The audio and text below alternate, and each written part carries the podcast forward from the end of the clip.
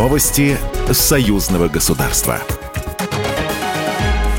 Здравствуйте, в студии Екатерина Шевцова. Иметь две атомные электростанции для Беларуси было бы очень и очень выгодно. Такое мнение высказал президент страны Александр Лукашенко во время совещаний по вопросам планирования и реализации проектов стратегического характера. По словам главы государства, сейчас в Беларуси потребление атомной энергетики по отношению к общему потреблению электричества больше, чем в США и России. 25% всего электричества в республике замещается именно силами мирного атома. По мнению Александра Лукашенко, есть два варианта развития событий. Строительство новой АЭС Могилев Кемеровской области или возведение еще двух блоков на существующей АЭС в Островце.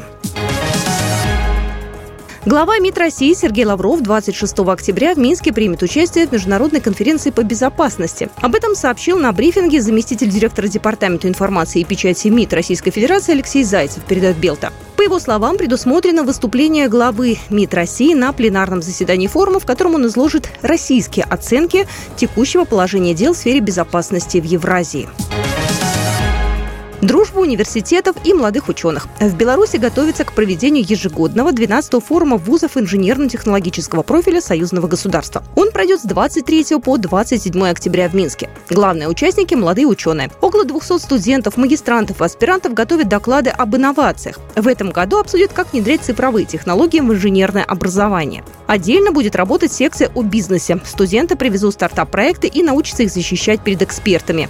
Георгий Вершина – первый проректор Белорусского национального техуниверситета. Примут участие по сегодняшним данным не менее 40 университетов России и все технические университеты Республики Беларусь. Но фактически на самом деле уже можно считать, что это форум международный.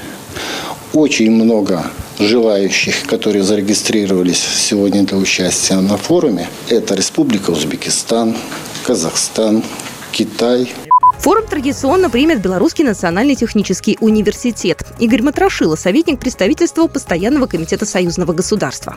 На базе БНТУ форум уже прошел 11 раз. С этого года особенность форума в том, что он уже из пилотного проекта превратился в основное мероприятие союзного государства и проходит строчкой в бюджете союзного государства его финансирования. На финансирование форума из бюджета союзного государства выделяется 2 миллиона 200 тысяч российских рублей. В этом году в союзном государстве проводится порядка 35 крупных мероприятий, 15 из которых направлены на молодую аудиторию. Программа произведена по заказу телерадиовещательной организации союзного государства. Новости союзного государства.